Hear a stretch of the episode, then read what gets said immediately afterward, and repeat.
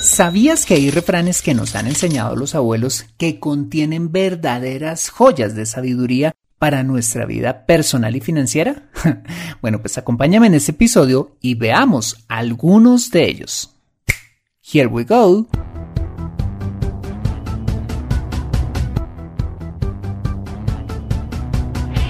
Bienvenido a Consejo Financiero, el podcast de finanzas personales donde aprenderás a manejar inteligentemente tu dinero, salir de deudas, tomar buenas decisiones financieras y alcanzar una prosperidad sólida y duradera.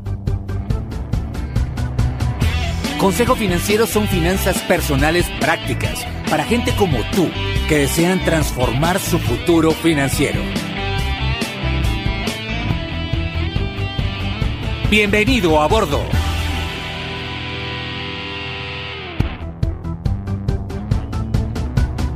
Hola, ¿qué tal? Soy Fernando Fernández y quiero darte la bienvenida a un nuevo e interesante episodio de Consejo Financiero, tu podcast, tu programa de finanzas personales en el que aprenderás a manejar inteligentemente tu dinero, a salir de deudas, a tomar buenas decisiones financieras de consumo, ahorro e inversión y los principios para alcanzar una prosperidad sólida y duradera. Tener educación financiera es un aspecto esencial para alcanzar tus objetivos de vida, pues aunque tu profesión o área de conocimiento no sean las finanzas, todo lo que hagas en la vida involucrará dinero, por lo que necesitarás saber administrarlo inteligentemente para tener éxito en todo lo que hagas. En Consejo Financiero aprenderás de manera práctica lo que necesitas para ser un piloto experto de tus finanzas personales. Y como siempre te invito a visitar www.consejofinanciero.com, donde podrás encontrar este y muchos más contenidos de finanzas personales que estoy seguro van a ser de utilidad para tu vida financiera. Asimismo, te recuerdo que puedes encontrarme en facebook.com como Consejo Financiero Podcast, en LinkedIn como Fernando Fernández Gutiérrez, en Twitter como arroba consejo acertado y en Instagram como consejo rayita al piso financiero. Bueno, muy bien y sin más preámbulos, empecemos con el episodio de hoy. Bienvenidos a bordo. A veces te han dado un sabio consejo para solucionar un problema. En otras ocasiones te han hecho reflexionar y hasta quizás te hayan enseñado un principio valioso. Bueno, ¿y quiénes son estos sabios consejeros que en innumerables ocasiones te han ayudado? bueno, pues son los refranes, que se definen como todo tipo de dichos o enunciados provenientes de nuestros abuelos y o de la sabiduría popular que transmiten pensamientos, consejos y enseñanzas con el fin de ayudar a quien los escuche. Bueno, pues en lo personal, a mí me encantan los refranes, pues recogen la experiencia práctica de otras generaciones para que las nuevas, pues no metamos la pata, como quizás lo hicieron ellos, o por el contrario también alcancemos los éxitos que ellos conquistaron. Recuerdo particularmente a Jaime León, un emprendedor y simpaticísimo compañero de trabajo, unos buenos años, mayor que yo, a quien tuve la oportunidad de conocer y quien me hacía reír con los innumerables y sabios refranes que se sabía. Y ahora que lo pienso, creo que Jaime era una de esas personas que practicaba lo que decía.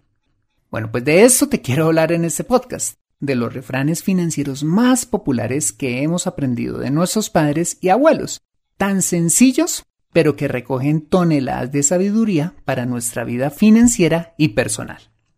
Bueno, pues el primer refrán financiero del que te quiero hablar es del famoso paga lo que debes para que sepas lo que tienes, que nos enseña a calcular un concepto financiero fundamental, y es el patrimonio, que nos informa cuál es la verdadera riqueza financiera que cada uno de nosotros tiene. Bueno, ¿y qué es esto del patrimonio? Simplemente es el resultado que da sumar todos nuestros activos, llámese casa, carro, eh, dinero, eh, muebles y enseres, finca de recreo, eh, las joyas y hasta tu último teléfono celular, y restarle todas las deudas que tengamos, como la hipoteca, el crédito de consumo, las tarjetas de crédito, el préstamo con el agiotista o cualquier otro tipo de deuda. Supongamos que todos tus activos suman 100 mm, mil dólares, pero tienes deudas que totalizan 80 mil. Esto lo que significa es que tu patrimonio o lo que es realmente tuyo vale 20 mil. Porque si mañana vinieran todos tus acreedores y te cobraran la totalidad de tus deudas, pues tendrías que pagarles pues con tus activos y quedarían sobrándote únicamente 20 mil.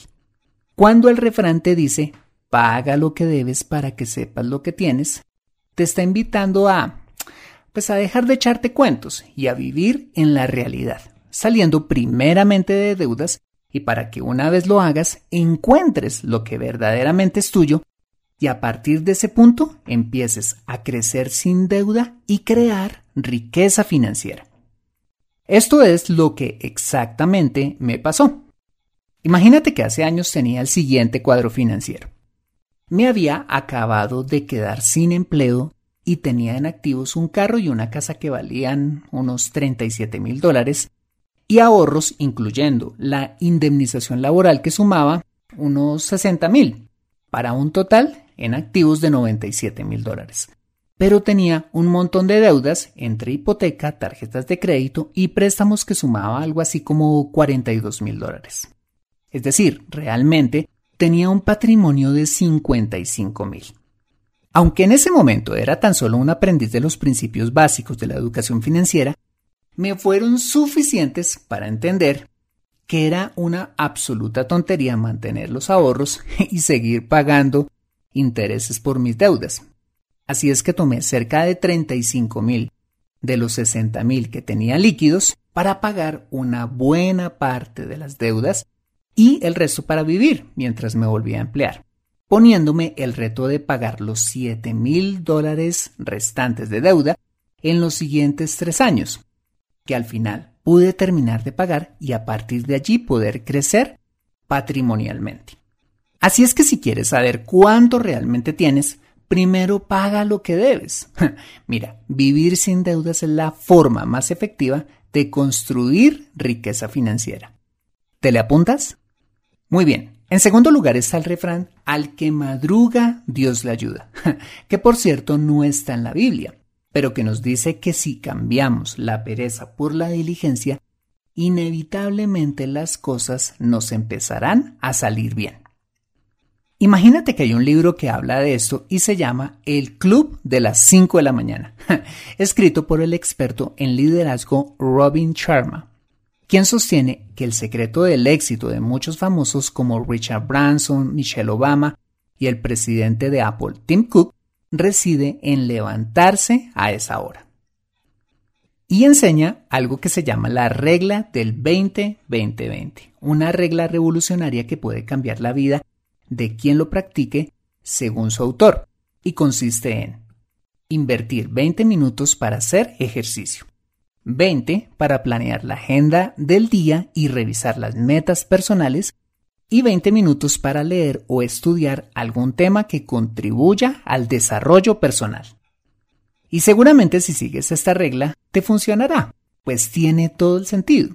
De hecho, el madrugar ha sido algo revolucionario para mí. Te cuento que hace algunos años me enseñaron a hacer algo que se llama el mapa de los sueños, consistente en una especie de cartelera donde uno pone fotografías o imágenes que representan las diferentes metas que uno quiere cumplir el próximo año. Bueno, pues una cosa es ponerse una meta y otra alcanzarla. Te cuento que una de esas metas era hacer ejercicio tres veces por semana y bajar de peso porque estaba bien gordito. Pero dicha meta se empezó a postergar año tras año pues levantarme tan siquiera a las seis de la mañana ya era toda una hazaña para mí. claro, pues como era tan malo para madrugar, se me hacía tarde y ya no me alcanzaba el tiempo, haciéndome la falsa promesa de mañana si madrugo. Pues no fue sino cuando los kilos de más, el cansancio con el que andaba todos los días y el estrés con el que vivía, lo que me convenció de la importancia de hacer ejercicio y empecé entonces a madrugar con mucho esfuerzo primero a las seis, luego a las cinco y media y hoy en día a las cuatro y cuarenta de la mañana. Tiempo en el cual no solo hago ejercicio, sino que hago el desayuno, arreglo la cocina, me baño y estoy con las pilas puestas usualmente como a las ocho y media de la mañana para empezar mi jornada laboral. Bueno, pues te cuento que madrugar me ha hecho más productivo de lo que era antes. Por eso es que efectivamente al que madruga Dios le ayuda. porque aprovechar esas primeras horas de la mañana sí que hacen la diferencia. Y sí, efectivamente Dios ayuda a quien es diligente. Muy bien, el tercer refrán, que de hecho es uno de mis favoritos, es el que dice, más vale paso que dure y no trote que canse, que básicamente nos enseña el valor de la perseverancia sobre el afán. Perseverar no es más que mantenerse firme en una manera de ser o de actuar, que busca dar frutos no inmediatos, pero sí de mediano a largo plazo. Y si hay algo que pueda revolucionar las finanzas personales y la vida de un individuo, es ser perseverante. Lo hemos visto en muchos episodios de este podcast. Es más poderoso tener hábitos constantes de ahorro que perder la paciencia y endeudarse. Es mejor ir construyendo activos con años de trabajo y esfuerzo que querer obtener riquezas rápidas y salir estafado. Es mejor llevar una vida frugal hoy para vivir con tranquilidad mañana, que vivir a todo lujo hoy para vivir con escasez mañana. Más vale paso que dure y no trote que canse, habla del principio de la siembra y la cosecha, donde claramente el sembrador no solo debe salir a sembrar, sino que debe esperar para obtener los frutos de lo trabajado. Mira, cuando somos perseverantes nuestro éxito está asegurado. ¿Y sabes por qué? Porque a la larga, sea cual sea la meta, finalmente llegaremos. De eso puedes estar completamente seguro. Muy bien, en cuarto lugar, hay un sabio refrán que dice, no bebas agua que no veas, ni firmes cartas que no leas, que nos enseña algo básico en la vida y es a no firmar documentos que no hayamos leído y sobre todo comprendido. ¿Cuántas veces hemos firmado cosas sin haberlas leído que después se convirtieron en problemas para nosotros? Yo sé que es una pereza leer la letra menuda cuando se toma un producto bancario, adquieres un inmueble o haces cualquier tipo de transacción donde medie un contrato. Los contratos o cualquier tipo de documento son saludables para quien los redacta, porque se cubre legalmente y lo habilita para hacer cumplir tantas condiciones como estén allí, pero no son tan chéveres para quien los firma, en especial cuando no se tomó el trabajo de leerlos y entender lo que estaba escrito allí. Por eso es que hay tantas reclamaciones ante tantas entidades financieras, compañías de televisión por cable, de telecomunicaciones, concesionarios de vehículos, empresas que ofrecen planes turísticos de tiempo compartido, compañías de seguros, aerolíneas y demás empresas que ofrecen productos y servicios porque sus clientes nunca leyeron las condiciones, multas, cuotas de manejo, sobrecostos y demás arandelas que estaban en los contratos que firmaron. ¿Quién tiene las de ganar? Ya te imaginarás. Así es que antes de firmar, por favor, lee, pregunta y aclara todas tus dudas o en el más complejo de los casos, asesórate con alguien que lo haga por ti, en especial cuando vas a comprar una casa o hacer un negocio importante. En esos casos es mejor pagarle a un profesional, pero ir a la segura. Ok, en quinto lugar está el famoso refrán, el tiempo es oro, que nos enseña cuán valioso es este bien, el único que una vez gastado no se puede recuperar. Mira, la diferencia entre una persona exitosa de una que no lo es radica fundamentalmente en el uso que le dan a su tiempo. Te cuento que cuando salí del colegio tuve que presentarme a la convocatoria al servicio militar. Afortunadamente, el día que me tocó ir, habíamos tantos jóvenes que al final del día sobramos tantos que tuvieron que finalmente enviarnos a nuestras casas y quedar así, de esta manera, exentos de dicho servicio. El asunto es que ese año era el año del Mundial, Italia 90, y Colombia participaba después de 28 años de eliminaciones. pues a qué me dediqué todo ese año? Me dediqué a ver fútbol, toda la televisión que pude y a jugar tantos videojuegos hasta que terminaba con los ojos rojos. ah, y también a comer y dormir. Nada más. Pero en ese año una voz en mi mente de adolescente me decía, no sigas desperdiciando más tu vida. Allá afuera hay mucho más que videojuegos, televisión y ocio. Hay todo un mundo por conquistar. Pues ¿qué crees? Que a partir del próximo año decidí no volver a desperdiciar un día más de mi vida y salir a conquistar ese mundo laboral y académico que desconocía y me pude dar cuenta que efectivamente el tiempo es oro. Aunque ese año se perdió, me dejó la más importante enseñanza, lo lamentable que es desperdiciar nuestro tiempo. ¿Cuántas cosas habría podido hacer ese año en lugar de estar al frente de un televisor? Bueno, pues que no te pase a ti. Acompáñame después de ese mensaje y veamos los cuatro restantes refranes que encierran joyas de sabiduría para nuestra vida personal y financiera. Ya regresamos.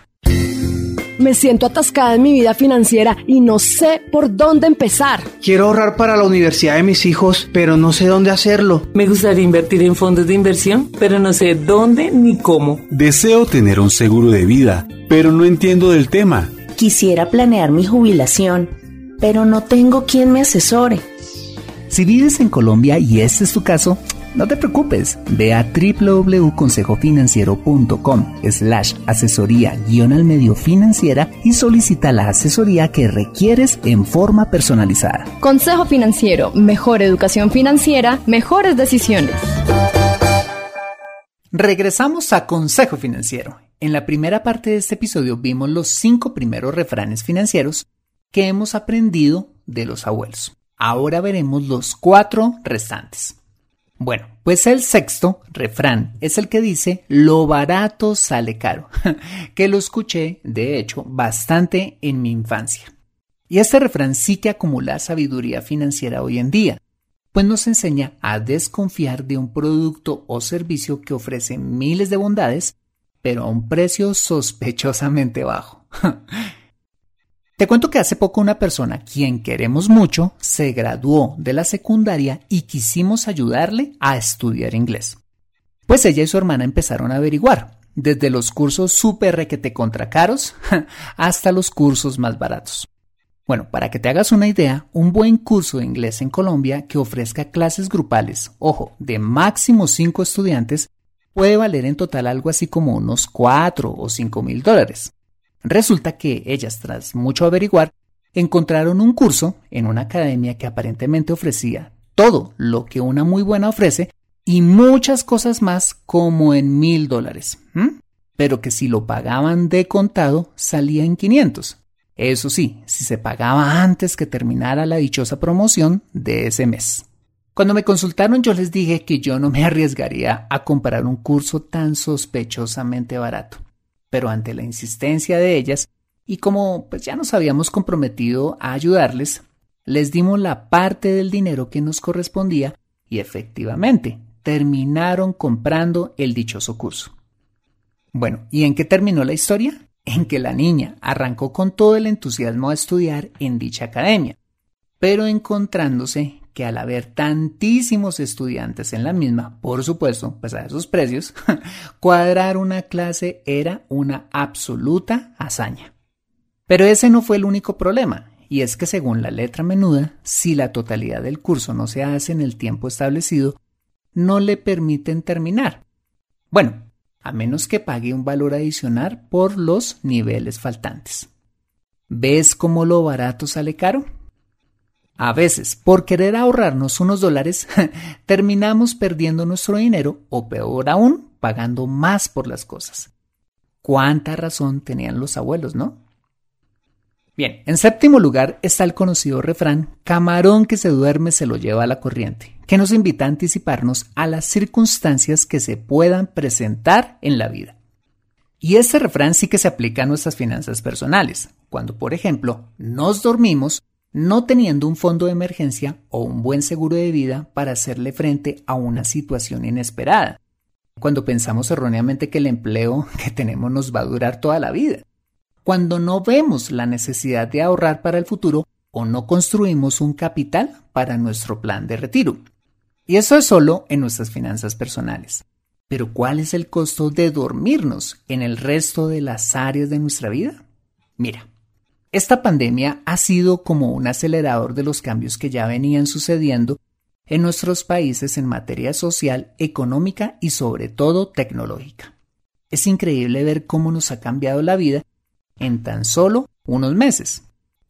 Y si hay un buen momento, como dicen los abuelos, para despabilarnos, es este, aceptando que estamos ante un nuevo normal que exige no solo que seamos más diligentes con nuestras finanzas personales, sino que además evolucionemos en la forma en la que trabajamos, que volquemos nuestros modelos de negocio a lo digital, que modifiquemos nuestros hábitos de vida, pues lo único que no cambia en la vida es el cambio constante.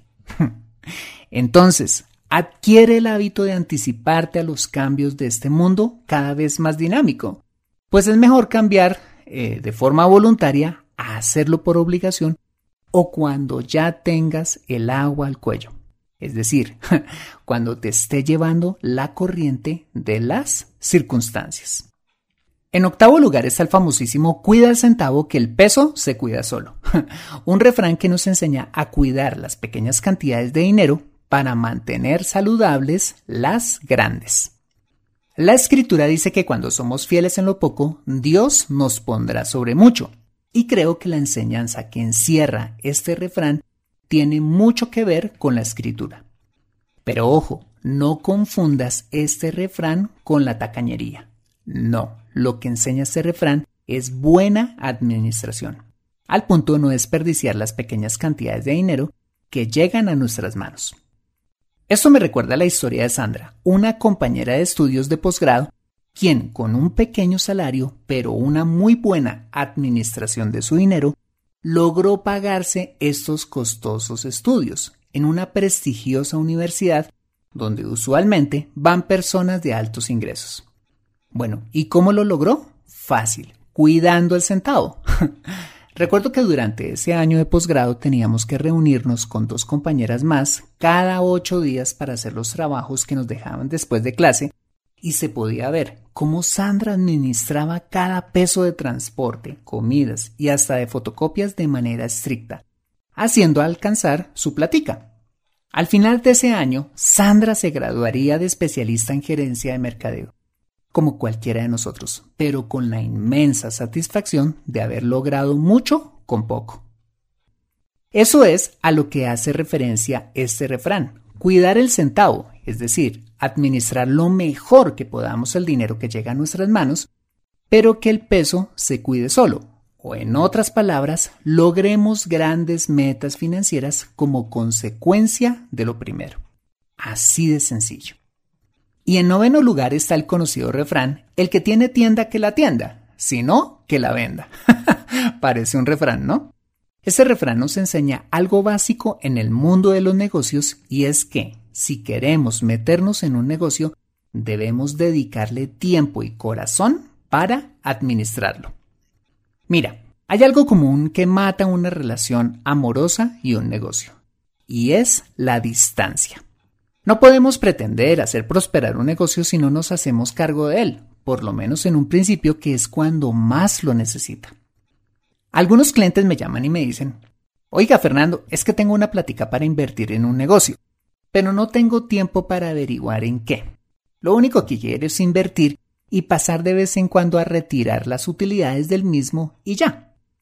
Mira, si piensas así, cara su error. He conocido clientes que han invertido su dinero en taxis, panaderías, restaurantes y otros tipos de negocio que han fracasado, simplemente porque sus dueños no estaban a cargo, solo unos empleados que trabajaban allí a cambio de un salario, empleados que les interesaba muy poco si al negocio le iba bien o le iba mal. Si vas a invertir en un negocio debes estar al frente, lo que quiere decir que debes tener tiempo para administrarlo, supervisarlo y hacerlo crecer, para ahí sí empezar a delegar, poniendo personas confiables para administrarlo. Pero aún así, por maduro que llegue a estar tu negocio, nunca podrás desentenderte de él. Es imposible, ya que habrá frecuentes decisiones que solo tú, como dueño, debes tomar. Conclusión, si no tienes tiempo para administrar un negocio, pues no te metas en ese problema. Y si ya estás metido en él, pues vende la tienda. Ay, perdón, el negocio y evítate así más dolores de cabeza. Bueno, pues esos fueron los nueve refranes financieros que aprendimos de los abuelos y por supuesto hay muchos más que no alcanzamos a ver en este episodio, pero que sin duda siguen estando más vigentes que nunca. Te quiero contar que la cultura oriental se caracteriza por el gran respeto que se tiene hacia sus ancianos, quienes fungen a nivel familiar, empresarial y en todo tipo de ámbitos como esos sabios consejeros a quienes se consulta frecuentemente. No es gratis que estas naciones hayan logrado alcanzar la relevancia global que actualmente tienen, sino es por tener tan en cuenta la experiencia de sus mayores. Entonces, ¿por qué no habríamos de hacer exactamente lo mismo? Te invito a apreciar cada enseñanza que escuchemos de nuestros mayores, pues cada lección o refrán que escuchemos de ellos pueden ser verdaderas perlas de sabiduría que pueden transformar nuestra vida financiera y personal. Como lo dice el bien conocido refrán, escucha el doble de lo que hablas. Adquiere educación financiera en Consejo Financiero. Bueno, muy bien, ese ha sido el episodio número 150 de Consejo Financiero. Si te ha gustado este episodio, házmelo saber suscribiéndote al podcast y sobre todo escribiendo tu valioso comentario en torno a este programa. Y si escuchas este episodio desde un iPhone o un iPad, para mí sería súper valioso si me dejas tu opinión acerca del programa. Eso lo puedes hacer al entrar a Consejo Financiero a través de la aplicación podcast de tu dispositivo y bajar hasta calificaciones y reseñas y dejarme allí tu opinión dando clic en escribir reseña. Esto me ayudará un montón para posicionar aún más el programa y de esta manera poder llegar a muchas más personas. Como siempre, mil gracias por tu ayuda. Asimismo, te invito a compartir este episodio a través de tus redes sociales con tus contactos, familia o amigos a quienes consideres les sea útil este episodio para su vida financiera y personal. Bueno, muy bien, yo soy Fernando Fernández, tu asesor financiero y anfitrión de este programa. El sello de José Luis Calderón en la edición de este podcast. Muchas gracias por compartir tu tiempo conmigo cortando tus tarjetas de crédito madrugando muy temprano para empezar un día productivo, administrando tu negocio, donde quiera que estés y recuerda.